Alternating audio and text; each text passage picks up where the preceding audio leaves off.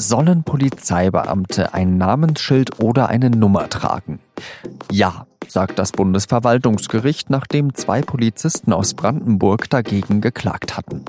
Was er von der Kennzeichnungspflicht hält, frage ich gleich den Innenpolitikredakteur Joachim Keppner. Sie hören auf den Punkt mit Jean-Marie Magro. Es gibt sie schon in einigen Bundesländern, die Kennzeichnungspflicht für Polizeibeamte. Die Regelungen unterscheiden sich dann zwar von Bundesland zu Bundesland, aber im Prinzip geht es darum, Polizeibeamte sollen, damit Bürgerinnen und Bürger sie leichter identifizieren können, ein Namensschild oder eine Nummer tragen. So soll mehr Bürgernähe und Transparenz geschaffen werden. In Brandenburg gilt die Kennzeichnungspflicht seit 2013 und hier haben zwei Beamte, ein Polizeihauptmeister und eine Polizeiobermeisterin dagegen geklagt. Sie sehen in dem Gesetz ihr Recht auf informationelle Selbstbestimmtheit gefährdet. Denn wenn Sie eine Nummer oder ein Namensschild tragen, sagen Sie, erhöhe das die Gefahr von Angriffen auf Polizisten. Beamte und ihre Familien könnten dann ja zum Beispiel leichter ausgespäht und ihnen nachgestellt werden. Der Gewerkschaft der Polizei ist in Brandenburg so ein Fall zwar nicht bekannt, aber trotzdem unterstützt sie die beiden Polizisten und spricht sich schon seit langem gegen die Kennzeichnungspflicht aus. Weil sie verbunden ist mit dem Vorwurf, dass Polizisten nicht rechtsstaatlich agieren, dass der Staat die Kollegin nicht identifizieren kann. Und wir sagen, das ist das falsche Bild. Es gebe schon genug Maßnahmen innerhalb der Polizei, um Verstöße von Polizisten aufzudecken. So das Argument. Auf der anderen Seite wird laut amtlicher Statistik in 2000 Verdachtsfällen gegen 4000 Polizisten wegen illegaler Polizeigewalt ermittelt. Die ersten beiden Instanzen hatten übrigens die Klagen der Polizisten abgewiesen. Das Interesse der Bürger an einer transparenten Polizei sei wichtiger als das Grundrecht auf informationelle Selbstbestimmung. Und auch das Bundesverwaltungsgericht hat sich dieser Argumentation angeschlossen. Jetzt spreche ich mit Joachim Keppner. Er ist Innenpolitikredakteur bei der Süddeutschen Zeitung. Joachim, was hältst du denn von der Kennzeichnungspflicht? Ich glaube, dass die Debatte um die Kennzeichnungspflicht, wie das manchmal so ist bei deutschen Debatten der Gegenwart, ein bisschen zugespitzt wird auf beiden Seiten, ein bisschen sehr zugespitzt sogar.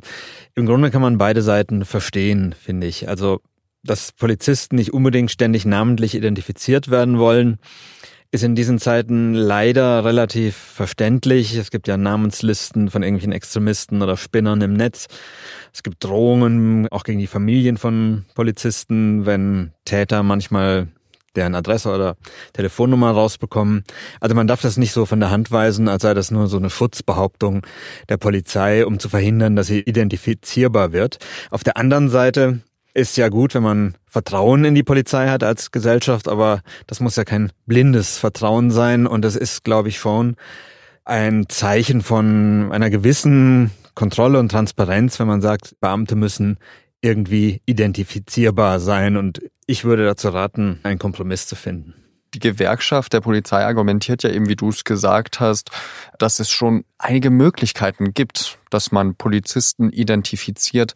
Würdest du sagen, das reicht aus, was es da bisher an anderen Maßnahmen gibt, mit Ausnahme der Kennzeichnungspflicht eben? Also ich habe schon Verständnis für die Polizei, aber ich finde nicht, dass das, was wir bisher an Möglichkeiten haben, ausreicht, wenn Fälle von Polizeigewalt bekannt werden. Es ist in der Regel sehr schwer, die einzelnen Täter, die einzelnen Polizisten, die das getan haben, zu identifizieren, aus verschiedenen Gründen. Aber dass die Möglichkeiten, die wir jetzt haben, da ausreichend wären, das ist leider nicht der Fall. Wie könnte man denn so einen Kompromiss finden, dass man eben sagt, wir respektieren auf der einen Seite dieses Recht auf Selbstbestimmung von den Polizisten und dass man denen eben nicht einfach so nachspionieren kann, wie, wie die Befürchtung ist. Und auf der anderen Seite eben dieses, ja, dieses Bürgerinteresse, dass es halt eine transparente Polizei gibt.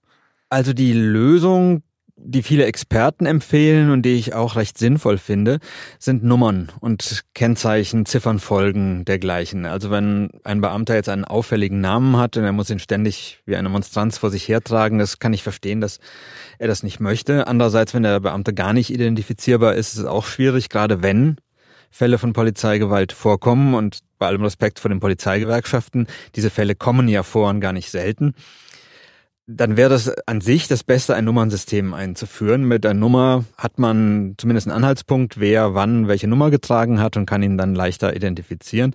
Und bei Einheiten, die geschlossen vorgehen, sagen wir wie die Bereitschaftspolizei beim Castor-Transport, da kann man ja sogar wechselnde Nummern Folgen machen. Das müssen nicht immer dieselben sein, aber der Beamte wäre dann zumindest, wenn der Vorwurf der Körperverletzung im Amt laut wird, wäre zumindest identifizierbar. Macht es denn dann auch Sinn weiterhin, dass nur Bundesländer das eben unter sich regeln können oder braucht es da eine bundesweite Regelung aus deiner Sicht? Die Polizei ist ja Ländersache und die Länder haben schon das Recht, das so zu regeln, wie sie es für richtig halten. Die Debatte ist etwas aufgeheizt dadurch, dass äh, wir im Augenblick zwei, wie man heute so neudeutsch sagt, Narrative haben, also zwei Erzählungen. Die eine ist die der Polizei und die von den Polizeigewerkschaften vorgetragen wird. Die Gewalt gegen die Polizei, die Respektlosigkeit, das nehme ungeheuer zu. Da ist auf jeden Fall etwas dran und diese Vorfälle sind schlimm. Ich möchte mit den betroffenen Beamten nicht tauschen. Auf der anderen Seite hat man die Behauptung, es gäbe also unfassbar viele Fälle von Polizeigewalt und sieht die Polizei zum Teil fast als Feind. Das ist auch übertrieben, aber man muss halt sehen, wie das im Leben so ist. Es gibt eine ganze Reihe von Vorwürfen gegen die Polizei wegen Gewalt in der Ausübung ihres Dienstes. Es sind 2000 amtlich bestätigte Fälle im Jahr. Das ist nicht wenig. Die Universität Bochum hat errechnet, dass auf einen dieser Fälle mindestens fünf Dunkelfeld kommen. Das ist natürlich eine Schätzung, wie das bei Dunkelfeldern so ist. Aber selbst wenn es dreimal so viele wären, dann hat man doch eine Zahl von etlichen Tausend im Jahr, wo es schon besser wäre, man könnte dem nachgehen. Vielen Dank für diese Einschätzung, Joachim Kettner. Gerne. Und jetzt noch drei weitere Nachrichten. Der ehemalige französische Präsident Jacques Chirac ist im Alter von 86 Jahren gestorben. Das hat seine Familie bekannt gegeben. Chirac war von 1995 bis 2007 Präsident. Er war der erste französische Staatschef, der die Mitschuld Frankreichs an der Verfolgung der Juden während der deutschen Besatzungszeit anerkannte. Der Konservative sprach sich außerdem an der Seite von Gerhard Schröder gegen eine Beteiligung am Irakkrieg aus. 2011 wurde Chirac allerdings auch wegen Untreue und Unterschlagung öffentlicher Gelder zu zwei Jahren Haft auf Bewährung verurteilt. Trotzdem war er einer der beliebtesten Politiker Frankreichs. Ursula von der Leyen hat vor kurzem das Team für ihre Kommission vorgestellt. Jetzt hat aber das Europaparlament zwei Kandidaten gestoppt und nicht für die Anhörung im Plenum zugelassen. Die eine ist die Rumänin Rovana Plumb. Sie hatte eine Spende von über 170.000 Euro an die rumänische Sozialdemokratische Partei nicht angegeben. Der zweite ist der Ungar Laszlo Troxani. Er stehe in einem Interessenskonflikt wegen einer Beteiligung an einer Anwaltskanzlei. Die neue Kommission soll ihre Arbeit am 1. November aufnehmen.